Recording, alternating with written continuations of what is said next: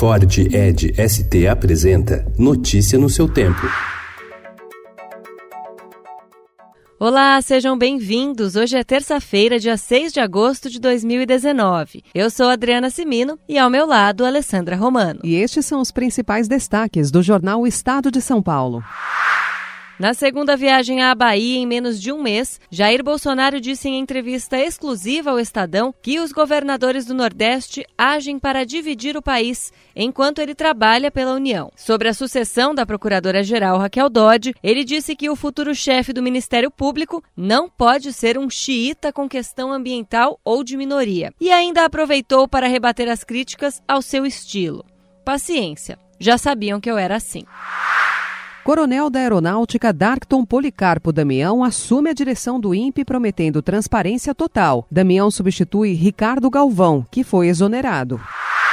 Saque do PIS começa este mês, FGTS em setembro. Quatro dias após Donald Trump anunciar tarifa de 10% sobre os 300 bilhões de dólares em produtos chineses, a China desvalorizou a sua moeda. O temor de que a disputa comercial entre os dois países inclua uma guerra cambial desestabilizou os mercados.